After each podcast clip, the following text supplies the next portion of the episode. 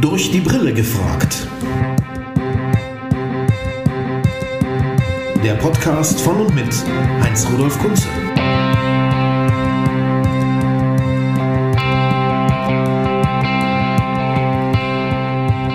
So, liebe Leute, auch heute und jetzt wieder herzlich willkommen zu Durch die Brille gefragt von und mit Heinz-Rudolf Kunze. Wir sind wieder mal in Hamburg in einem wunderbaren, puppenhausartigen Zimmer, was man mieten kann in Blankenese. Und äh, vor mir sitzt ein Mann, mit dem ich schon ganz lange sprechen wollte. Einfach so. Ich brauche keinen Anlass. Der muss kein neues Album gemacht haben, kein neues Buch geschrieben haben oder sonst was. Ich wollte mich einfach mal in aller Ruhe mit dem Mann unterhalten, den ich schon länger kenne. Zwar nicht besonders gut, aber ich habe immer das Gefühl gehabt, da ist noch Gesprächsbedarf. Und dieser Mann hat, wenn unser gemeinsamer Freund Wiegald Boning nicht geirrt hat, jedenfalls hat Wiegald das so kolportiert, den bisher steilsten Satz zum Thema Corona gesagt. Du sollst gesagt haben, ja, wenn die Leute immer nur meckern über dieses Corona-Thema, dann können wir das halt auch nicht mehr machen. Ja. Von wem kann so ein Satz kommen? Natürlich nur von Hugo Egon Balder. Herzlich ja, willkommen. Das ist ja aus Dachchen. Stimmt. Ich muss ganz ehrlich sagen, der ist nicht von mir. Ach so. Ich habe den gehört irgendwo und habe gedacht, der könnte von mir sein, weil der ist so, so blöd. Aber ich meine, da ist ja was Wahres dran. Der klingt nach einem Fernsehmacher mit großer Überzeugung. Natürlich. Von natürlich. sich selbst und von ja. der Welt. Wenn alle meckern, können wir es eben nicht mehr machen. Ja, Punkt. sehr gut. Ja. Da habe ich sehr herzlich gelacht und es gehört zu den wenigen Dingen in den letzten zwölf Monaten, die ich zum Lachen fand.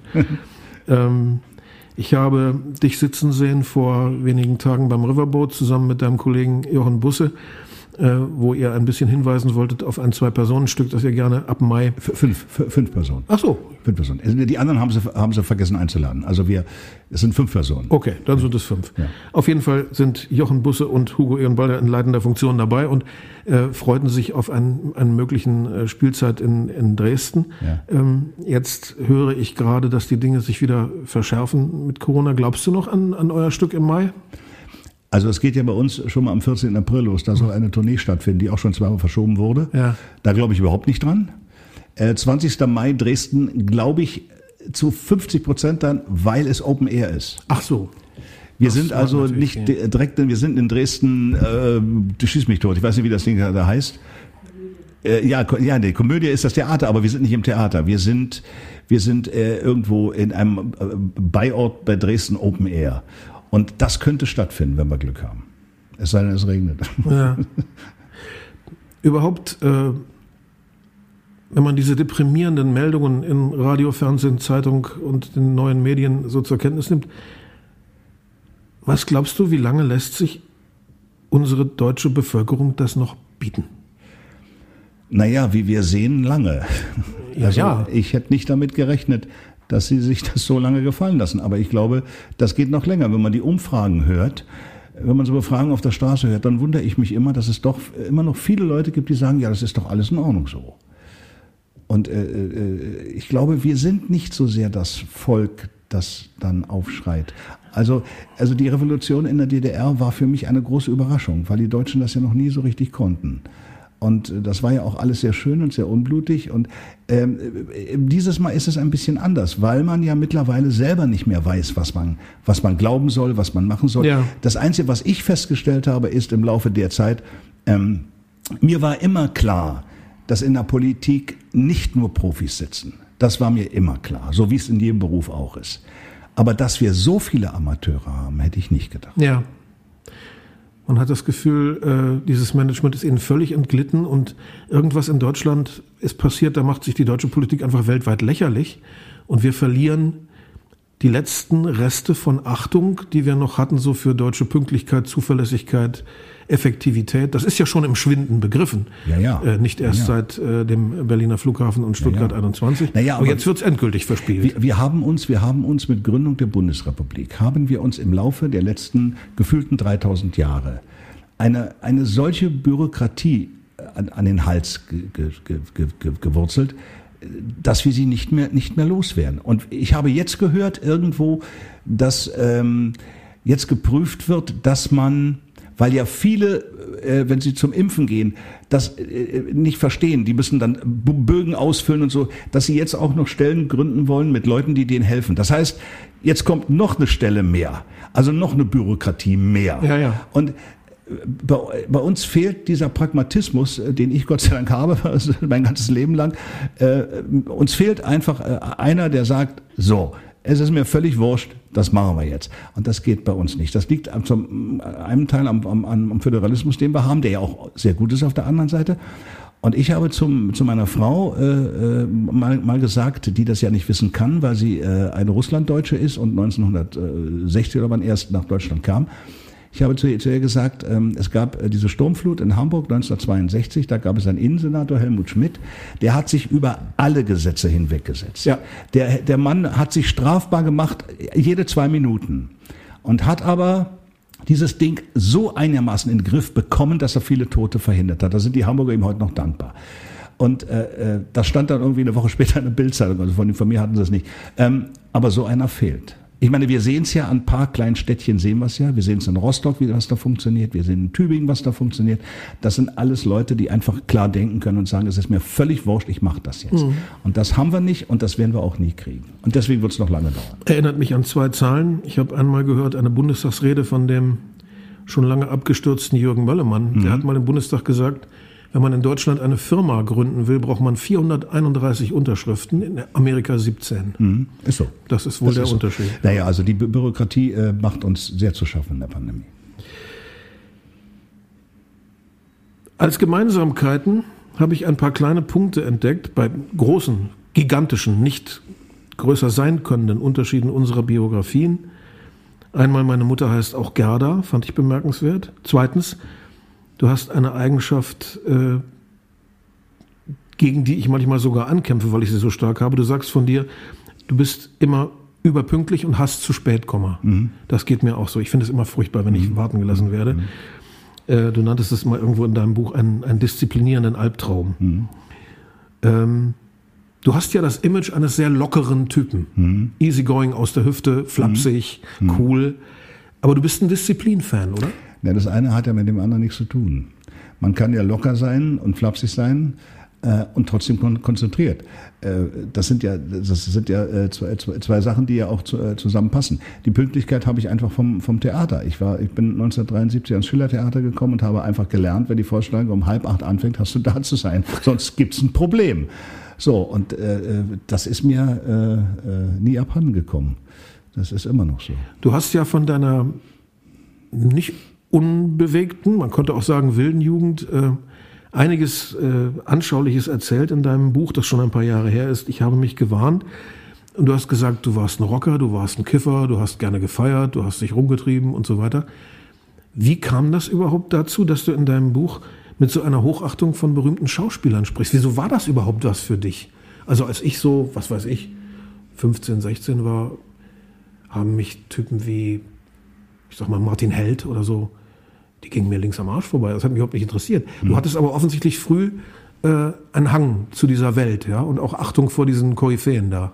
Wie kam das? Hm, ja, also das mit, den, mit der Schauspielerei ist erst ein bisschen, ein bisschen später entstanden. Ähm, Dass du überhaupt offen warst für solche Autoritäten. Ja, ich habe durch meinen Vater vieles mitbekommen. Ich wusste ja, ich, ich wusste ja von meinem Vater nicht viel, genauso äh, wie ich von meiner Mutter nicht viel wusste, weil sie einfach nie viel erzählt haben. Ich habe das dann hinterher irgendwann mal alles erfahren, als ich für den WDR eine Sendung gemacht habe, Vorfahren gesucht. Da gab es einen professionellen Rechercheur, der einfach Sachen aufgedeckt hat, die ich nicht wusste. Also mein Vater war zum Beispiel, äh, äh, wie ich vernahm von ihm, äh, sehr bekannt mit Werner Fink. Ja. Kannte das Kabarett der Katakombe und so weiter und so fort.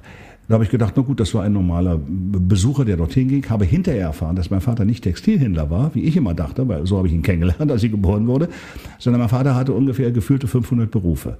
Der war Filmkritiker, Theaterkritiker, hatte Verlage, das wusste ich alles gar nicht. So, ich bin schon früh, in, in frühester Kindheit mit, mit dieser Art von Kunst äh, in Berührung gekommen. Das heißt, ich habe schon als Zehnjähriger die Lach- und Schieße äh, mir angeguckt. Mhm. Also Schimpf vor zwölf war ein Muss für mich. Da war ich zehn und, oder elf Jahre. Das hat mich schon fasziniert. Außerdem haben mir meine Eltern äh, von Anfang an immer beigebracht, ähm, hab einfach Respekt vor älteren Menschen. Punkt. So, damit ging das Ganze los. Und als ich dann zum Schillertheater kam, auch schon mal ungewöhnlich für einen langhaarigen Rocker im ja, Berlin. Das, das war aber so. also meine Mutter hat mir, das, hat mir das von Anfang an beigebracht und okay. äh, das habe ich äh, immer so drin, das habe ich heute noch drin. Und als ich dann zum Schillertheater kam und diese ganzen Figuren dort sah, Minetti, Held, äh, Götz-George, äh, wer da alles war, da hat man natürlich im ersten Moment eine gewisse Ehrfurcht. Äh, auf der anderen Seite habe ich mir gedacht, wenn du schon hier bist und du hast die ganzen Leute da, ja, dann lern doch von denen. Und ich habe dann ähm, in den sieben Jahren am Schiller, wo ich da war, habe ich ähm, in jeder freien Minute, die ich hatte, ähm, Regisseure gefragt bei den Proben, ob ich zugucken kann. Und das habe ich getan. Und da lernt man wahnsinnig viel, wenn man diesen Cracks zuguckt. Also mit Martin Benrath stand ich auf der Bühne. Da braucht man einfach nur zuhören. Wie, wie macht der Mann was? Oder Martin Held. Und da lernt man einfach. Ja. Und das habe ich immer gemacht, habe ich mein ganzes Leben lang gemacht. Ich, bei Radio Luxemburg habe ich auch gelernt von Frank Elsner, eine ganze Menge. Und das hört ja auch nicht auf. Man lernt ja immer wieder was. Auch im Alter lernt man immer wieder was. Und so, so ist mein Leben dann verlaufen. Ne? Ben Rathheld, das hat mich auch sehr beeindruckt. Zu dem tragischen Aspekt, zu dem düsteren Aspekt deines Lebens äh, gibt es auch deutliche Sätze in deinem äh, Buch. Du sagst, die Verfolgung wurde, also die Judenverfolgung, die Verfolgung deiner Familie und die Opfer, die die Familie zu beklagen hat, das wurde verdrängt. Und dann steht da tatsächlich der harte Satz, Mutter ist immer im KZ geblieben. Das steht da drin. Ja, innerlich schon. Ja, ist sie, obwohl sie nie darüber gesprochen hat. Also ich habe von meiner Mutter so gut wie nichts erfahren. Ich habe nur, ich habe nur äh, zwei Sachen von ihr erfahren. Die erste Sache, dass sie im Prinzip Herrn Eichmann, der dann in Israel hingerichtet wurde, nachdem man ihn in Argentinien aufgespürt hatte, dass sie im Prinzip diesem Mann ihr Leben verdankt. Ja, das genau, das steht da. Auch das wegen Listenfehler, ja. Ja, weil er, äh, meine Mutter äh, war ja damals noch, äh, hatte noch einen anderen Namen, weil sie schon mal verheiratet war. Und äh, da war eine Frau mit dem gleichen Namen, allerdings ohne Kind, weil meine Mutter mit, mit meinem Bruder dort stand und in den Zug nach Auschwitz stieg. Und Eichmann hat sie wieder rausholen lassen, weil kein Kind vermerkt war. Und es gab eine andere Frau Leisersohn und die äh, ist dann nach Auschwitz und so ist meine Mutter nach Theresienstadt gekommen. Ja. Also im Prinzip war das, war das, äh, ja, sie verdankt dem Mann ihr, ihr Leben. Das ist so. Das hat, das hat sie mir erzählt. Eine Unachtsamkeit dieses Ja, Manns. eine Unachtsamkeit, ja genau. Er hat es bestimmt nicht gerne getan. Nein, mit Sicherheit nicht, aber er hat es getan. Mhm. Und das war so ziemlich das Einzige, was ich erfahren habe. Ich habe nichts erfahren. Meine Eltern haben nicht drüber gesprochen. Von wem hast du es dann erfahren? Ähm, naja, dass meine Mutter im KZ war, in Dresdenstadt, das wusste ich. Aber dann angelesen hinterher was, die Hintergründe? Was, oder, oder? was da genau abgelaufen ist, habe ich nie erfahren. Ich habe hm. das dann erfahren, als ich, wie gesagt, diese Vorfahrensendung gemacht habe. Ich ja. war auch in Theresienstadt, ja. habe dort mit dem Leiter dort gesprochen, der das jetzt alles macht. Ich wusste nicht, dass meine Mutter Kindergärtnerin war. Ich wusste es nicht. Keine, sie hat mir nichts, nichts erzählt. Ich wusste nicht, dass mein Vater zwölfmal im, im, äh, in Gestapohaft war. Ich wusste es nicht, weil er es nie erzählt hat. Wenn mein Vater vom Krieg erzählt hat, war das so wie, es war immer, immer lustig. Also der, mein Vater war Unteroffizier, hatte nie ein Gewehr in der Hand und hat immer, äh, äh, immer mir immer erzählt, er sei, er hat, äh, er sei immer für die Urlaube zuständig gewesen und hat sich selber immer, immer Urlaub gegeben. Das hat er mir erzählt. Was da wirklich, da, ist viel mehr passiert, aber das habe ich alles nicht erfahren. Ja. meine Eltern haben nicht drüber gesprochen. In meinem Fall könnte ich sagen, spiegelbildlich sind meine Eltern auch immer im Krieg und in der Gefangenschaft geblieben, denn das hat den Rest ihres Lebens dominiert. Allerdings im Gegensatz zu deinen Eltern äh, haben meine Eltern wie Wasserfälle darüber geplaudert. Die ja. wollten das unbedingt loswerden ja. und bei mir abladen, aber das Thema hat den Rest ihres Lebens beherrscht. Ja. Äh, so stark, dass ich das Gefühl hatte, manchmal äh, ich und mein Bruder äh, im Nachkrieg in Frieden äh, gezeugt, geboren und aufgewachsen unser Lebensabschnitt ist eigentlich nicht so richtig wichtig. Es zählt nur das schreckliche äh, Doppelunheil, Krieg und Gefangenschaft, was vorher war. Ja, ja, ja. Wir sind so ein Nachklapp. Ja. Ja, das ja, hatte ich zum Glück nicht. Also bei uns war das Thema absolut, äh, absolut tabu. Dann ist es relativ logisch, dass deine Mutter das Motto entwickelt hat, lach über die Dinge, dann hältst du sie aus. Hat sie mir früh genug gesagt, ja. Mhm. Das erinnert mich, glaube ich, nicht ohne Grund an John Cleese mhm. der in seinen Schriften auch immer darlegt, dass er meint, dass richtig guter Humor aus Verzweiflung entsteht. Immer. Um was abzuwehren. An sich immer. Der, äh, der ganze jüdische Humor, obwohl mein Freund Drexler behauptet, es gibt keinen jüdischen Humor, da bin ich nicht ganz seiner Meinung. Äh, aber der jüdische Humor, so wie wir ihn verstehen, ist immer aus Verzweiflung entstanden. Oder fast immer aus Verzweiflung entstanden. Also ich kennst du den mit, mit der einsamen Insel und den zwei Synagogen? Nein, Ein Jude strandet wie, ein Rabbi strandet wie Robinson auf einer einsamen Insel, auf der es alles gibt. Er richtet sich wunderbar gemütlich ein, er ist architektonisch begabt und er baut sich zwei Synagogen. Und nach 20 Jahren kommt also ein Captain, findet ihn und holt ihn ab, wundert sich über die zwei Synagogen und sagt, Rabbi, warum zwei Synagogen? Und er sagt, in die rechte gehe ich nicht. ja, das ist jüdischer Humor. Nicht unbedingt Verzweiflung, aber unbedingt, ja, jüdischer aber, Selbsthass? Oder wie würdest ja, du das Ja, aber hat auch schon ein bisschen was damit zu tun. Ne? Etwas schon. Es geht ja bei, bei Juden, der jüdische Humor, der richtet sich ja zum großen Teil zu 99 Prozent gegen sich selber. Mhm. Nicht? Also es ist ja keine Schadenfreude bei anderen, sondern es geht ja immer, es geht ja immer um, um, um den Menschen selber. Was ich nicht wusste, vieles hatte ich schon mitgekriegt über dich, man liest ja auch viel über dich, nicht nur, dass man dich im Fernsehen sieht, äh, dass du auch malst. Hab Wie weit ist das gediehen? Gar nicht mehr. Ich habe mal, ich hab mal angefangen zu, zu studieren, Kunst und Grafik, und, und habe dann nach einem halben Jahr gemerkt, äh, so ganz ausfüllen tut's mich nicht. Also ich, ich kann es immer noch ein bisschen, wenn ich mich anstrenge, aber das artet mehr in Karikaturen aus. Also es ist jetzt äh, keine große Kunst, die ich da betreibe.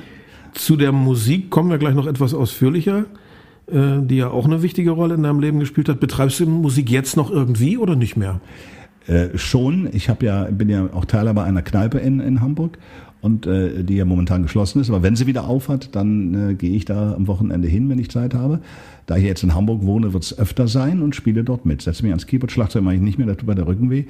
Aber äh, ich setze mich dann ans Keyboard und äh, mache da mit. Und das macht immer noch einen heiden Spaß. Äh, ich meine, du, wem, wem sage ich das? Wenn du einmal mit Musik anfängst, kannst du nicht aufhören. Ja. Punkt. So einfach ist das.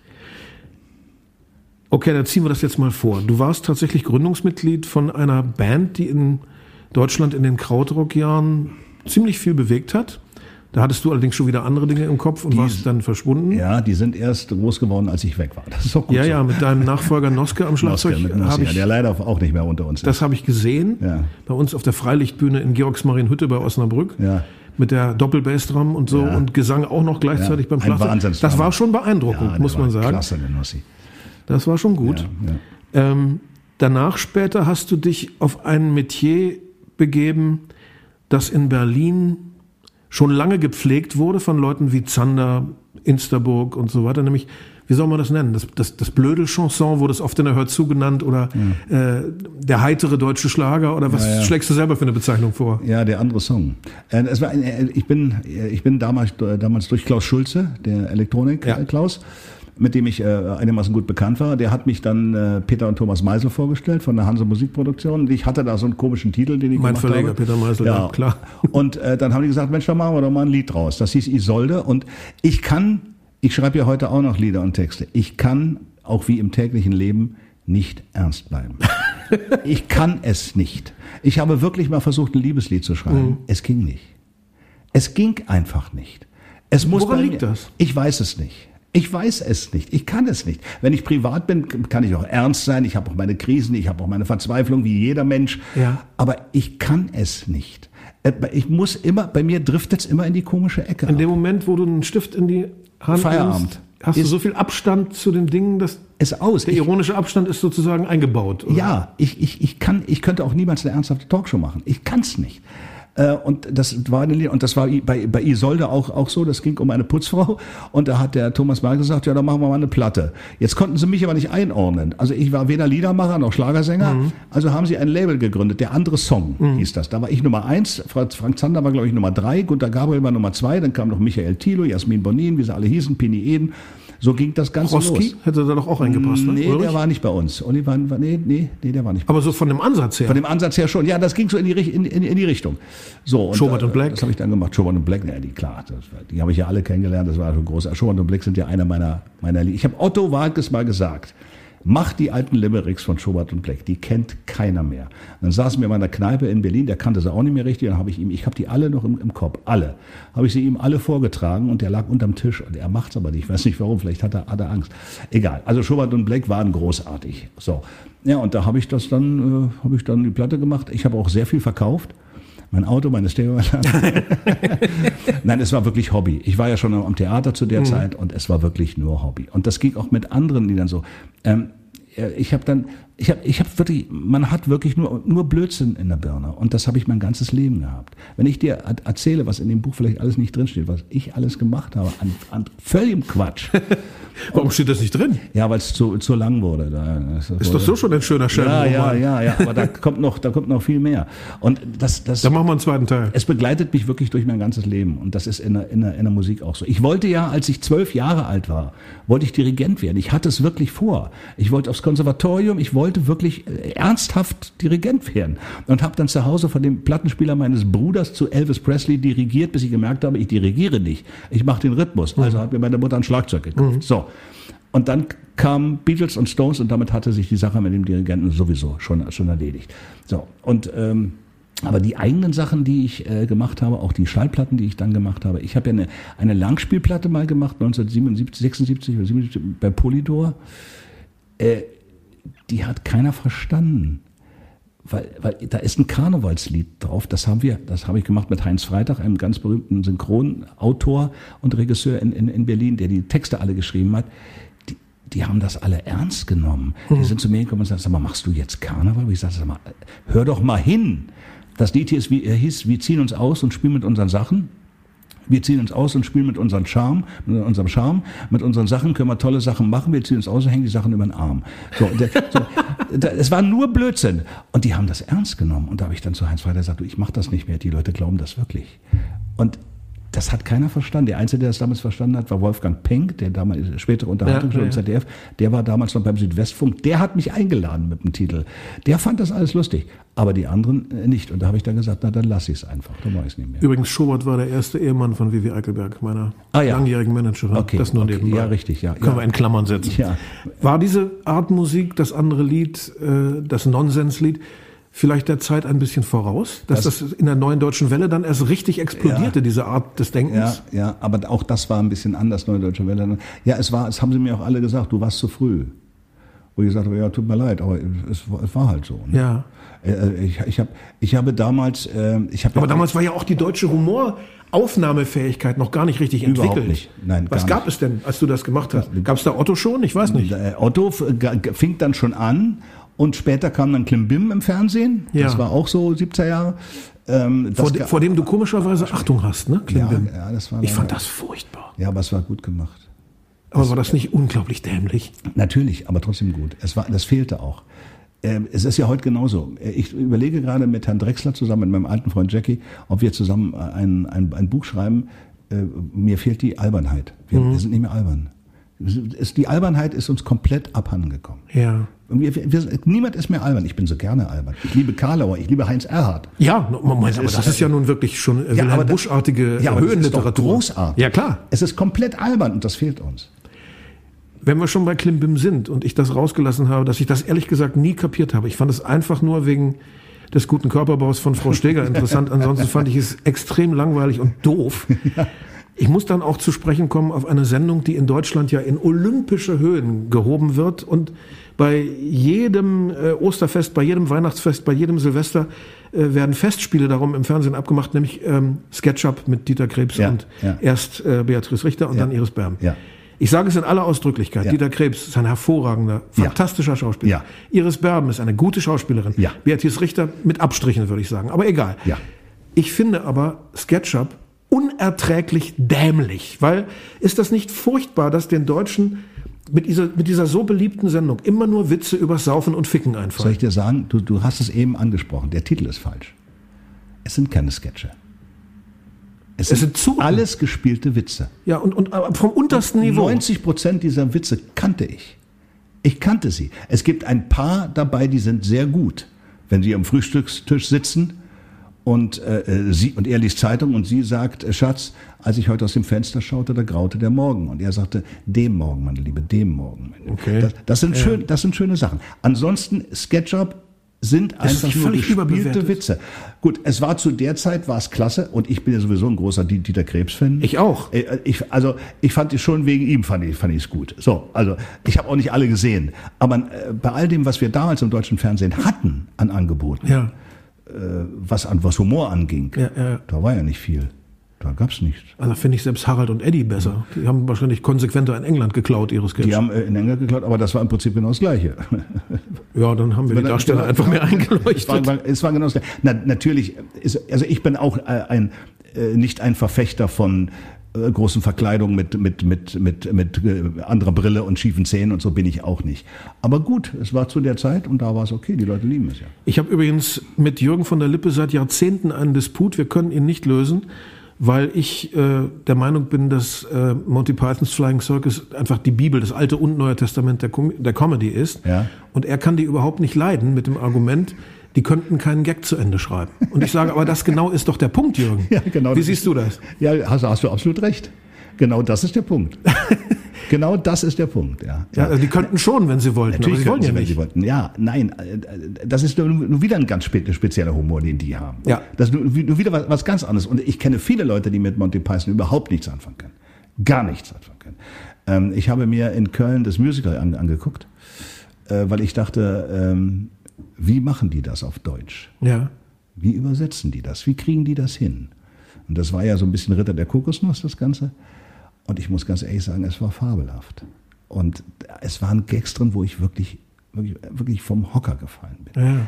Also da, da, da, da, da treten die Ritter plötzlich auf, alle Ritter, und machen ein Ballett, so wie die Tiller Girls vorher, früher, und singen auch noch bei. Und dann kommt von links ein Mütterchen, natürlich auch von einem Mann gespielt, mit einem Heuwagen über die Bühne, bleibt stehen. Die hören auf zu singen, zeigen auf, auf das Mütterchen und machen Heu! Das haut mich um. Da könnte ich mich wegbringen. Das gibt klar. Leute, die verstehen es nicht, die finden es auch nicht lustig. Ja, ja. Gut, Humor muss nicht komisch sein. So, ganz einfach. Das war damals schon eine Großtat von dem Biolek, dass er das nach Deutschland geholt Absolut. hat. Viel zu früh. Es, es bombte ja auch, hat Ja. keine Sau interessiert. Richtig. Ging völlig unter. Ja. Du schreibst von deinen ersten Fernseheindrücken, das hat mich gerührt, weil ich die noch teilen kann, auch wenn ich äh, irgendwie sechs, sieben Jahre jünger bin als du. Du erwähnst äh, Figuren, die äh, keiner mehr kennt, die jünger sind als wir. Äh, Heinz Mägerlein zum Beispiel, die Quiz-Sendungen, die es früher gab. Natürlich. Ja. Ähm, geht es dir auch so, dass du manchmal, ja, man soll nicht immer in diese blöde Kerbe hauen, das ist klar, früher war alles besser, bla bla bla, aber wenn ich mir überlege, was es damals für Quiz-Sendungen gab, da gab es am Nachmittag eine für Schüler von Klaus Hafenstein als Moderator geleitet. Da haben die Fragen gestellt, diese Oberschüler, die mussten das beantworten, ohne dass sie mehrere Möglichkeiten zum Ankreuzen hatten. Die mussten das einfach wissen. Richtig, ja. Und die wussten das. Ja. Und ich habe hab neulich mal so eine Schwarz-Weiß-Wiederholung davon gesehen und bin fast vom Sofa gefallen, was damals Schüler alles wussten. Kann man heute da kann man ein bisschen machen. neidisch sein. Ja, ne? aber kann man heute nicht mehr machen. Nee. Nicht mehr. Das ist nicht schade? Ja, klar ist es schade. Also was mich, ähm, ich bin ja, ich liebe auch, äh, ich liebe diese alten, diese alten Filme aus den äh, 60er Jahren, dieser, dieser, dieser Völleblödsinn, drei Mann in einem Boot Ja, mit, herrlich. mit coolen Kampf und Tiller. Und die- diesen ganzen, ganzen, ganzen Quatsch, der ist inhaltlich, äh, ist da überhaupt nicht. Aber du merkst einfach, dass die einfach großen Spaß dran hatten. Und für mich ist ja Spaß das Wichtigste. Also ohne Spaß geht bei mir nichts. Wirklich nicht. Kann ich nicht. Dann hast du Preil und Herricht erwähnt Ja. als ein Duo. Erste Inspiration nennst du sie sogar für deine geliebt. eigene Unterhaltungsliebe. Ja, die habe ich geliebt, die beiden. Das war schon ziemlich guter Slapstick, den die machten. Ja. Und dann lese ich mit großem Vergnügen, dass ein Fußballidol von dir Hans Tilkowski war. Stilkowski, natürlich, ja. Den habe ich nämlich mal kennengelernt. Ist wahr? Ja. Äh, Ich war mal eingeladen zu einer äh, Golfparty äh, von Max Lorenz, diesem Werder Bremen-Spieler. Ja, und ja. der ist befreundet mit all diesen großen Recken von damals. Da durfte ich auch Uwe Seeler kennenlernen, große Ehre. Mit einem Blumenkohl im Hals, konnte kaum was sagen vor Begeisterung. Und dann wurde ich an einen Tisch gelotst und da saß ein älterer Herr. Und der wurde mir dann vorgestellt, so zugeflüstert, ist Hans Zelkowski. Hätte ich natürlich nicht wiedererkannt, vom Wembley-Tor her. Und dann stelle ich da, stehe ich da mit puterrotem Kopf und, und rede und rede und rede. Und er sagt, komm, setz dich, ich heiße Hans. Und dann hatten wir einen wunderbaren Abend zusammen. Ein super Typ, der Ja. mir erzählt hat, ihm ist nie was Besseres passiert als das Wembley-Tor. Denn danach wurde er Botschafter für Sympathieträger des deutschen Humors. Hat die ganze Welt gesehen, die sich bei ihm für das Tor entschuldigt. Das ist- finde ich wieder komisch. Ja. Sehr gut, sehr gut, ja. Ja. Ja, Buchseite 42, wir haben extra sogar die Seitenzahl notiert. Da schreibst du etwas ganz Makaberes, wie es nur die deutsche Geschichte erfinden kann, nämlich der Grenzübertritt deiner verstorbenen Oma Ja. von West nach Ost-Berlin. Ja, ja. Äh, war das sozusagen der Einbruch der Politik in dein Leben oder erfahrbare Politik am eigenen Leibe? Sagen wir es mal so, ich habe es mitbekommen, aber meine Eltern haben es mir gegenüber runtergespielt. Äh, ich habe es mitbekommen, aber es wurde auch da hinterher nicht mehr drüber geredet. Äh, äh, die Situation ist natürlich eine sehr, eine sehr makabere. Ja. Wenn man überlegt, dass meine Oma den Ersten Weltkrieg überlebt hat, den Zweiten Weltkrieg überlebt hat, ein KZ überlebt hat und dann vom Auto überfahren wird. Also das ist schon mit, mit hohem Alter, ich glaube, sie war 89 oder sowas. Und das war zwei Monate nach dem Mauerbau. Und meine Oma wollte äh, auf dem jüdischen Friedhof in Berlin-Weißensee beerdigt werden und meine Eltern durften nicht mit rüber, ja. weil ja die Mauer ja da war. Also das war schon heavy. Ja. Das kann ich mir vorstellen. Dann habe ich hier zum Abhaken acht Jahre Klavierunterricht, hatte ich auch, wieder eine kleine Gemeinsamkeit. Und dann, äh, du nennst das, als die Beatles dich getroffen haben im Leben, schon sowas ähnliches wie ein Kometeneinschlag. Ja, war Das kann ich nachvollziehen. Ja. War das erste Album, das ich mir von meiner Oma mit elf Jahren gewünscht habe. Ja. Jetzt will ich hier nicht klugscheißern, das ist eine echte Verständnisfrage. Ich will dich nicht vorführen. Hier, du, da steht in dem Buch ein Titel von den Beatles, der, den nennst du I'll Get You. I'll Get You. Auf welchem? Ich, ich kenne den nicht. I'll Get You. Ich bilde mir ein, ich kenne alle, aber wo ist denn der drauf? Ich, äh, der ist auf dem, auf dem ersten.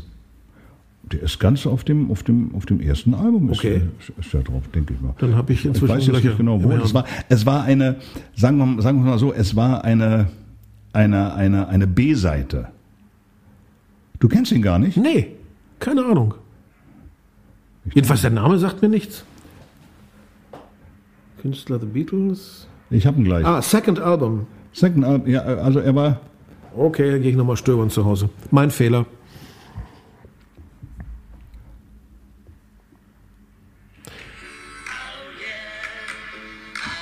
Ah ja, doch, kenne ich doch. Ja.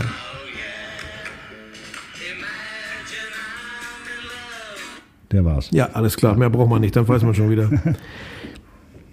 Du hast ja nun, manchmal könnte ich dich drum beneiden, diese Findungsphase der deutschen Rockmusik eben aktiv miterlebt. Da warst du gerade jung, hast Schlagzeug gespielt und dich um Birth Control gekümmert.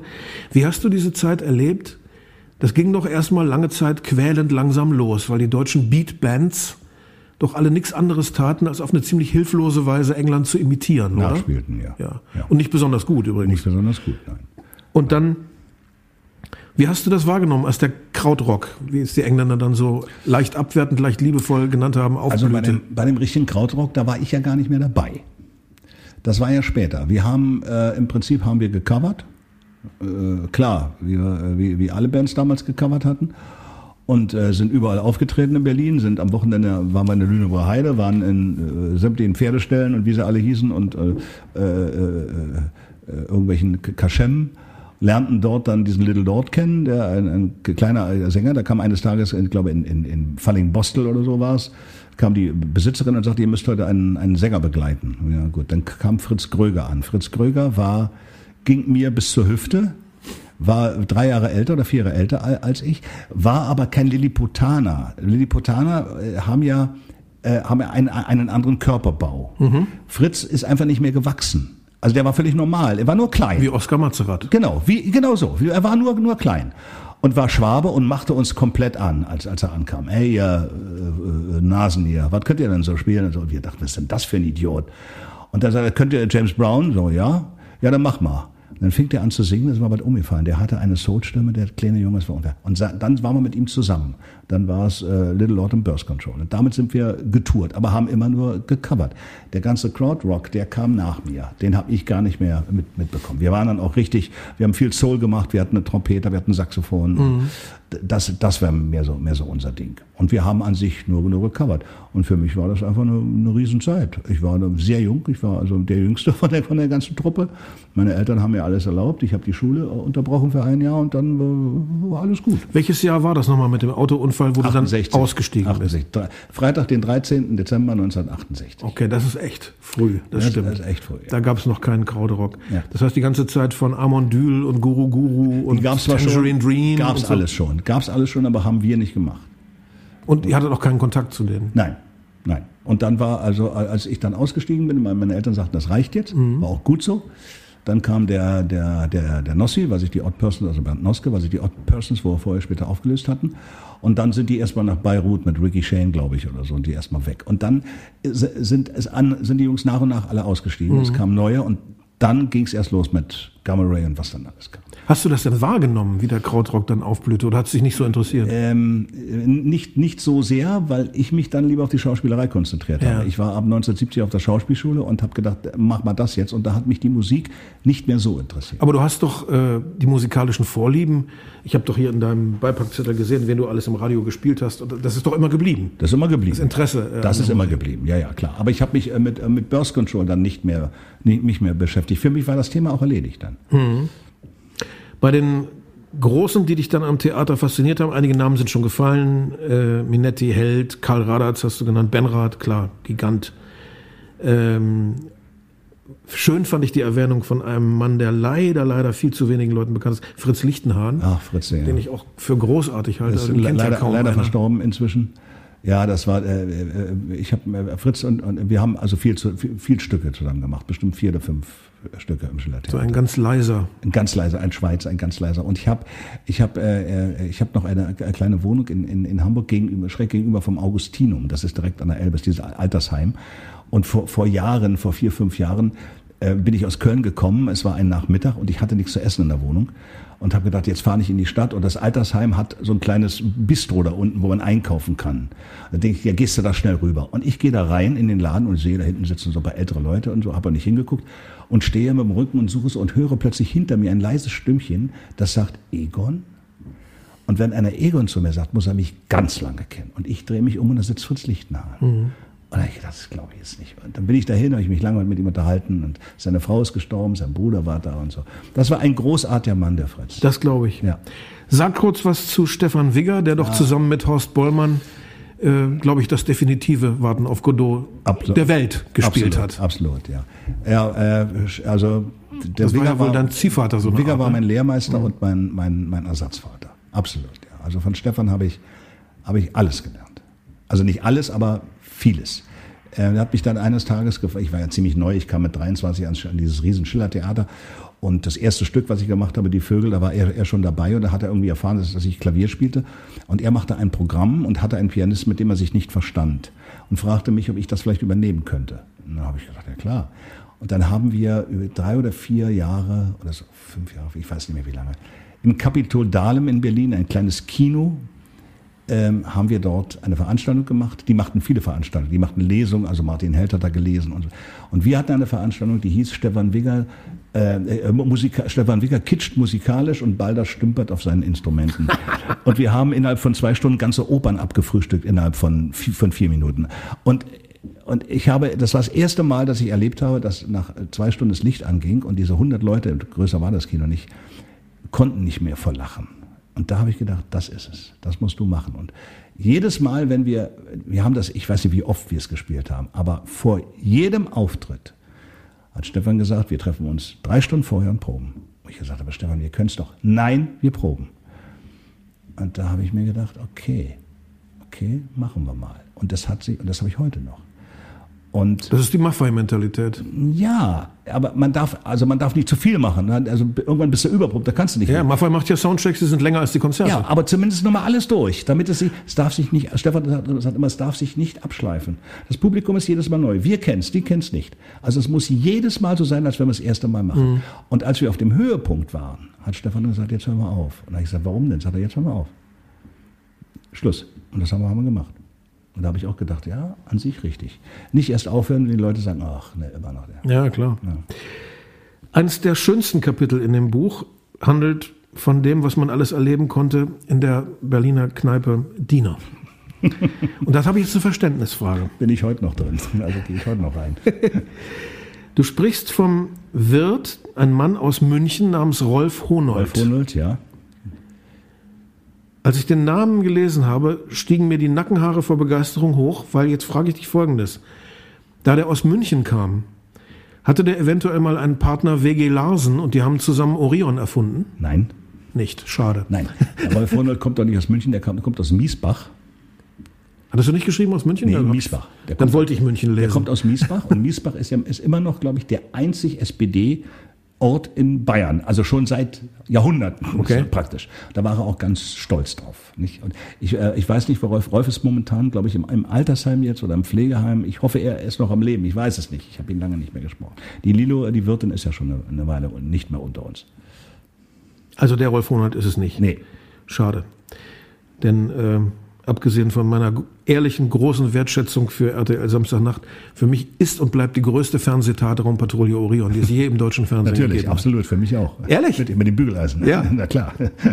Natürlich. Ja, ich war sehr stolz, äh, dass ich so die letzten zehn Jahre seines Lebens eine gewisse Freundschaft äh, zu Dietmar Schöner haben Ja, durfte, ja, ja. ähm, den ich auf seine Bitte hin mit Commander ansprechen musste. Das finde ich auch wieder komisch. Gefällt mir. Ähm, man liest in deinem Buch gewisse von der Stimmung her Vorbehalte, sagen wir mal, oder ein, ein Wunsch, eine gewisse Distanz zu halten zwischen den ähm, politisch-ideologischen Kollegen von der Schaubühne. Habe ich das richtig gelesen? Äh, ganz so schlimm ist es nicht. Doch so ein bisschen dieser U gegen E-Konflikt. Ja, den gibt's ja heute noch. Den Ja, haben wir ja, ja. Das, wir sind ja das einzige Land, was U und E hat.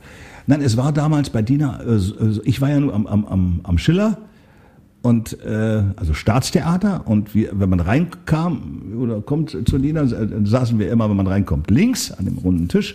Ganz hinten links in der Ecke saß immer Oe Hasse bis zu seinem Tod, da durfte keiner sitzen. Aber wir saßen immer am runden Tisch. Und wenn man rechts guckt, an diesem großen runden Tisch, da saßen dann die Jungs und Mädels vom Theater am Kurfürstendamm. Und wir sprachen immer, wie man das Theater verändern kann, den ganzen Abend. Und die Damen vom Theater am Kurfürstendamm, äh, allein schon mal die Tatsache, dass die Mädels einfach hübscher waren, hatten Spaß, machten lustige Streiche, tranken sich die Hucke voll und wir saßen ernst da und haben überlegt, wie können wir das Theater verändern. Hat beides seine Berechtigung, finde Hat ich. beides seine Berechtigung, aber ich wäre lieber auf der anderen Seite gewesen. Du hast geschrieben, ich habe hier eine etwas blöde Frage. Wenn sie dir nicht gefällt, nimm sie mir nicht übel. nö. Aber sie ist mir so in die Feder gekommen. Ja. Konnte man als jüdischer deutscher Junge überhaupt Hippie sein? Ich hatte damit überhaupt keine Probleme. Überhaupt nicht. Überhaupt nicht. Nicht eine Sekunde. Ließ sich vereinbaren. Ja. Ich meine, bei Amis hätte ich da jetzt nicht gefragt, aber nein, ich, absolut. wir waren ja auch keine jüdisch gläubigen, gläubigen Menschen. Also Mhm. als meine Oma noch lebte, musste ich jeden Vater in die Synagoge und dann nicht mehr. Auch meine Mutter hat dann gesagt, Schluss. Äh, Es war bei uns auch kein Thema zu Hause. erstaunlicherweise schreibst du in deinem Buch, du hattest nie Angst in wichtigen Situationen und du hast Niederlagen eigentlich immer als Chancen für noch Größeres begriffen, was noch kommen könnte. Ja, ist ja so. Wie, wie, äh, wie kann das kommen bei dem Hintergrund an Erfahrung und an Denken und an, an Traumata? Das, das weiß ich nicht. Ich, also meine Wo kommt das her? Das weiß ich auch nicht. Meine Eltern waren ja ziemlich, ziemlich, ziemlich verschieden. Mein Vater war ein absoluter Sanguiniker, äh, der sich freute, weil er ja selbstständig war, dass das Wirtschaftswunder losging und hat alles. Und es, äh, bei uns gab es Partys ohne Ende. Das kann man sich alles nicht vorstellen. Ja. Und meine Mutter hat alles mitgemacht. Äh, äh, äh, meine, meine, meine, meine Mutter war damals schon eine komplett emanzipierte Frau, da gab es das Wort noch gar nicht. ja. Deswegen verstehe ich das heute auch alles nicht, weil ich das nie erlebt habe. Meine Mutter hat alles gemacht. Die hat die Geschäfte ge geführt, außer dem Laden meines Vaters. Die hat das Auto gefahren, die hat sich um die um die um um um äh, um, um alles gekümmert, ums Geld.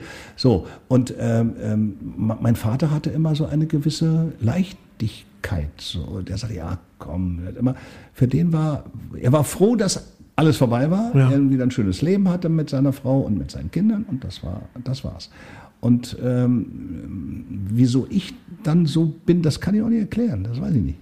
Muss irgendwie so ein Zwischending sein. Also ich habe vieles von meinem Vater und vieles von meiner Mutter. Von meiner Mutter habe ich sehr viele Sachen.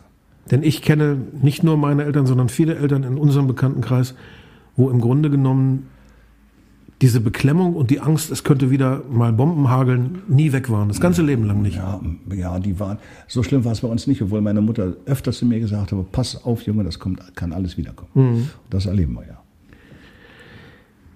Wir springen ein bisschen. Du warst dann RTL-Außenreporter, nennst es selber Marktschreier. Genau, Marc Schreier bei äh, Radio Luxemburg. Aber dann bist du ja so ein bisschen, äh, erstmal bist du zum Komödien nach Düsseldorf gegangen, dann wieder zur RTL.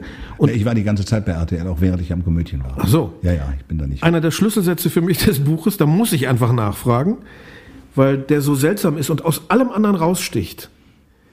Du äußerst dich immer sehr lebendig zu anderen Menschen, die in deinem Buch vorkommen. Also wer im Fokus ist, wer im Zielfernrohr auftaucht, der wird dann auch sehr lebendig beschrieben. Nur bei Harald Schmidt schreibst du, unser Verhältnis war weder gut noch schlecht, wir hatten gar keins. Richtig. Wie erklärt sich das bitte? In einem Buch, wo sonst jeder so seine Farbe abbekommt. Wir haben zusammen gearbeitet. Wir hatten auch privat keinen großen Kontakt. Wir standen jeden auf der Bühne, wir haben Tourneen zusammen gemacht. Ich habe ihn mal geschlagen im Schach, da war er sehr böse. Äh, das war aber eher, eher nicht, weil ich so gut war, sondern weil er so schlecht war an, an, an dem Tag. Ähm, und an, ansonsten hatten wir, hatten wir keine großen Berührungspunkte. Wir haben zusammen gearbeitet und das war's. Ich kann über Harald. Keine Kameraderie, so nein, wie bei anderen. Kann, äh, äh, äh, wir, waren auch völlig verschieden. Also äh, Harald war auch sehr, äh, wie soll ich das sagen? Also ich, ich formuliere es mal anders. Ähm, die Karriere, die Harald gemacht hat, so wie er sie gemacht hat, wundert mich nicht. Das war so wie Harald tickt, absehbar. Ein ganz bestimmtes Ziel vor Augen, da will ich hin. Ja. Das will ich machen. Wie ist egal, da komme ich hin. Und äh, ich meine, es ist ja, äh, Harald ist, ist ja klasse, muss man ja sagen, kann man ja nicht anders sagen. Ähm, aber ähm, es, also ich, ich möchte heute oder ich hätte in der Zeit, als er Fernsehen gemacht hat, hätte ich nicht so gerne mit ihm zusammengearbeitet, weil es für Harald, glaube ich, sehr schwierig ist, wenn er jemanden an der Seite hat, der zumindest genauso gut ist wie er. Das könnte ein Problem werden. Feuerstein war so gut wie er. Zum Beispiel. War ja ein Problem. Also ich weiß jetzt nicht, vielleicht hat sich Harald im Alter auch verändert. Auch, ich meine, wir haben überhaupt keine Probleme miteinander. Wenn wir uns heute treffen, wir quatschen und drehen und so. Das ist aber alles, es bleibt alles an der Oberfläche. Ja. Äh, es, ist nie, es ging nie tiefer. Mir ist bei Harald aufgefallen, ich habe ihn kennengelernt, als wir zusammen äh, Radiokabarett machen durften im WDR 4 bei Hilmar Bachor, diese mhm. Unterhaltung am Wochenende. Da mhm. habe ich ihn ein paar Mal getroffen mit Hüsch und mit vielen anderen. Mhm. Dass er so ein unglaublich nüchterner, prosaischer und strenger Typ ist, mhm. geradezu kalvinistisch ernst, sobald mhm. das Rotlicht nicht an ist. Mhm. Ja? Ist Rotlicht ist äh, nicht da, dann ist er total ja. Ich würde fast sagen humorlos. Ja. Und dann geht das Rotlicht an und dann versprüht er Humor. Ja, aber das ist auch der Grund, warum man mit Harald dann also auch keine Bindung äh, aufnehmen. Also es geht nicht irgendwie. Also ich finde, ich fand es geradezu gespenstisch professionell. Ja, ja, ja, es ist so, ja, es ist so. Aber so, so war er damals auch. Äh, äh, wir hatten ein ganz normales Verhältnis und ein ganz normales Arbeitsverhältnis. Das war's. Ganz kann ich es dir nicht ersparen, weil eben die meisten Menschen sagen, damit bist du am berühmtesten geworden, nämlich mit Tutti Frutti. Ja. Ich will es nicht auswalzen, aber ja. War, war das der Knackpunkt der deutschen kritischen Heuchelei? Ich habe keine Ahnung, ich weiß es nicht. Ich meine, wenn man das alles mit, wenn man das mit heute vergleicht, ist das ja alles ein Witz. Harmlos, ja, ja. Also wirklich ein großer Witz. Und äh, wir haben uns schon äh, überlegt vorher, dass wir da ein bisschen anecken. Dass wir da so anecken, damit hat natürlich niemand gerechnet, außer Thomas wahrscheinlich, weil der hat das, war ja ein kluger Kopf, der Mann, oder ist er immer noch, äh, der hat das schon ganz bewusst so, so, so gemacht. Und ähm, es war natürlich für die damalige Zeit für RTL sehr hilfreich, weil die einfach noch nicht so viele Zuschauer hatten. Und naja gut, es ist ein, ein, ein Bestandteil meines Lebens und äh, äh ich muss ganz ehrlich sagen, für mich war es diese drei Jahre, das war ja in Italien, haben wir es ja aufgezeichnet, für mich war das äh, absolutes Kabarett, was wir da gemacht haben. Also es war wirklich, es war, es war alles sehr lustig da. Du schreibst sicher mit großem Recht, das war die Sendung, die niemand gesehen hat und doch jeder gesehen genau, hat. Genau, ja. Also ich äh, schwöre hiermit, ich habe sie tatsächlich nie gesehen, ja, ob du es mir glaubst oder nicht. Ja, Im Nachhinein habe ich dann in Dokus Ausschnitte daraus ja, ja, gesehen. Ja. Nee, aber es war auch, äh, äh, es war auch, mir war das auch damals völlig wurscht, ehrlich sagen. Ne? Ich habe gedacht, Mensch, du kannst mal in Italien arbeiten, das ist toll, wunderbar. Und äh, diese, diese ganzen Mädels und so alles, was die mir alles andichten. Die Mädels sind da hingefahren worden mit dem Bus, haben gearbeitet, vier Sendungen gemacht, weggefahren mit dem Bus. Es war Arbeit, vier Shows am Tag, teilweise fünf. da hast du keine Lust mehr jetzt irgendwie. Das ist äh, völlig normales Arbeiten, aber wir hatten schon viel Spaß da unten, weil wir auch äh, ziemlich viel Scheiße gebaut haben. Also vor der Kamera. Naja, auf jeden Fall hat das so viel Rückenwind für dich gebracht und so ein Standing, wenn das überhaupt noch nötig war, dass du dann etwas machen konntest, was ich persönlich zu den, ja, auf jeden Fall zehn größten Taten des deutschen Fernsehens zähle. Samstagnacht, das ist Legende, das ist das wäre, wirklich richtig gut. Das wäre ohne Tutti Frutti nie passiert. Wahrscheinlich. Ja, Den ich Vorlauf sagen, musste es geben. Ich kann dir auch sagen, wa- warum. Weil ich nach Tutti Frutti zum äh, Marc Konrad gegangen bin, den war mal den Programmdirektor, den ich ja lange kannte, noch vom Radio, habe gesagt, Marc, ich muss eine Pause machen. Ich, na, was soll ich nach Tutti Frutti jetzt machen? Gib mir einfach mal eine Pause, paar Jahre, weil ich muss die Leute müssen erst mal erholen von dem ganzen Driss. Und da hat der Marc gesagt, es kommt gar nicht in Frage, du arbeitest weiter, du produzierst. Ja, ich gesagt, ich produziere nicht, ich setze mich in kein Büro. Und dann sagte er, ich möchte Saturday Night Live machen in Deutschland und du bist der Einzige, der es- machen kann. Und dann habe ich überlegt und dann sagte er, hol dir einen Produzenten. Und dann habe ich meinen Freund Drexler angerufen, der ja eine Firma hatte und schon Schreinemarkers macht. Da habe ich gesagt, wir produzieren Saturday Night Live. Und Jackie war natürlich sofort Feuer und, Flamme und dann ging's los. Also ohne Tutti Frutti wäre es nicht passiert. Das war dann schon eine Art Zeitenwende für die deutsche Comedy, würde ich sagen. Das war uns damals nicht so bewusst, aber ähm, wahrscheinlich ist es so, wenn man es im Nachhinein äh, betrachtet. Ähm, das Schöne an der ganzen Sache war, äh, im Gegensatz zu heute, dass wir, also ich als, als, äh, als RTL-Mann, der ich ja war, ich war ja Produzent von RTL, Ja. Komplette Freiheiten hatte. Wir hatten keinen Redakteur, es hat mir keiner reingequatscht, ich konnte machen, was ich wollte, zusammen mit Herrn Drexler. Und das haben wir auch gemacht. Und da gab es auch viele Beschwerden. Ich setze es auch wirklich eine Stufe höher an als die von mir auch gern gesehene Wochenshow bei Sat 1 aus einem Grund. Die Wochenshow bei Sat 1 hatte auch gute Darsteller, hatte auch zum Teil witzige Momente, war aber vom Format her doch fand ich enger angelehnt an Rudis Tagesshow, als ihr das wart. Ihr wart viel ja, ein emanzipierter. Bisschen, ja, ein bisschen. Obwohl, äh, das war alles sehr, sehr, sehr gut, was die gemacht haben. Also mit Anke und mit Bastian, das war schon, das war schon toll. Die hätten wir auch sehr gerne gehabt bei uns. Aber es ging dann nicht mehr. Na, ihr hattet schon gute Leute. Ja, das war das. Und noch mehr Stars hätten sich dann nur gegenseitig auf die Füße getreten. Na, wir haben ja angefangen mit fünf Leuten, die keiner kannte. Niemand. Also Wiegald und Olli haben mal was gemacht bei Premiere, das hat aber niemand gesehen. Und die anderen kannte keiner im Fernsehen. Niemand. Und das war für mich auch die Bedingung. Marc Konrad wollte, dass wir Helle von Sinn nehmen, Dirk Bach nehmen und so weiter. Und ich habe dann gesagt, nein, das werden wir nicht tun. Das sind Stars, die, die, das sind äh, Leute, das sind Solokünstler. Wir brauchen eine, eine Truppe. Und lass uns äh, unbekannte Leute nehmen. Das war ein, ein bisschen Kampf, aber es hat funktioniert.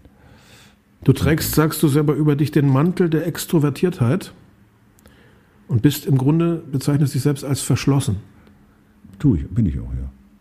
Also äh, äh, Aber du gibst sehr flüssig und gerne und frei und offen mich- Auskunft. Wenn man mich fragt, dann tue ich das. Aber ich gehöre nicht zu den Leuten, die äh, irgendwo hingehen und sagen, mir, mir geht so schlecht.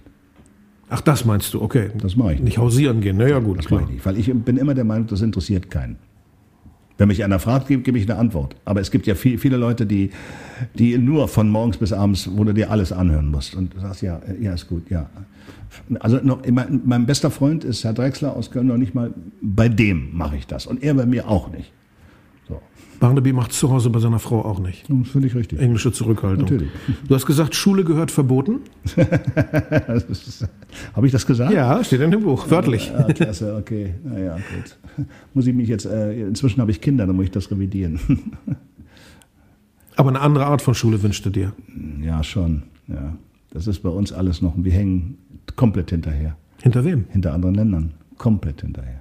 Kom komplett. Wer wäre da vorbildlich zu nennen? Ja, also ich glaube schon, dass das äh, Schulsystem in England zum Beispiel ein, ein anderes ist als, als bei uns. Meine Tochter war in London, die hat. Äh, Aber strenger als hier, ne? das ist es ja. Das ist es ja. Ich finde das ja auch gut. Ja, das ist bei uns alles.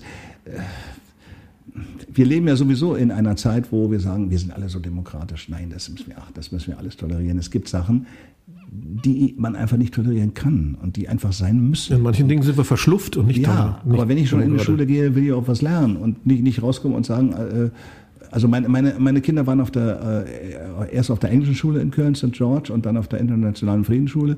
Äh, mein Sohn hat dann gewechselt auf den deutschen Zweig, weil er äh, Abitur in, in Deutsch machen wollte, meine Tochter in, in, in Englisch. Da waren auch Zustände, wo du denkst, was ist denn hier los? Mhm.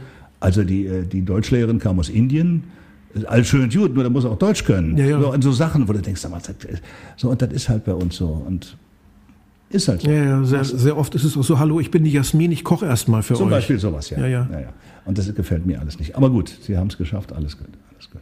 Bei mir war es noch eine andere Zeit. Wir das wärmt mein Herz, dass ausgerechnet ein Balder sowas über das Schulsystem sagt. Ja, ich bin ja, doch vielleicht wahr. weiß gelernter Lehrer. Ja, aber ist doch so. habe viel zu beklagen. Ist doch, ist doch oh, so. ja. Ich meine, bei, als ich zur, zur Schule ging, da war es, naja gut, da war es noch ganz, da war es ganz anders. Noch. Da war, waren noch ein paar Nazis. Und, ich fand das sehr schön. Es gibt einen tollen Satz von dir, der heißt, man nimmt nicht Abschied von sich selbst. Das verlange ich auch nicht von dir. Aber Hm. ich nehme jetzt Abschied von dir und bedanke mich ganz herzlich für diese Stunde. ich bedanke mich auch.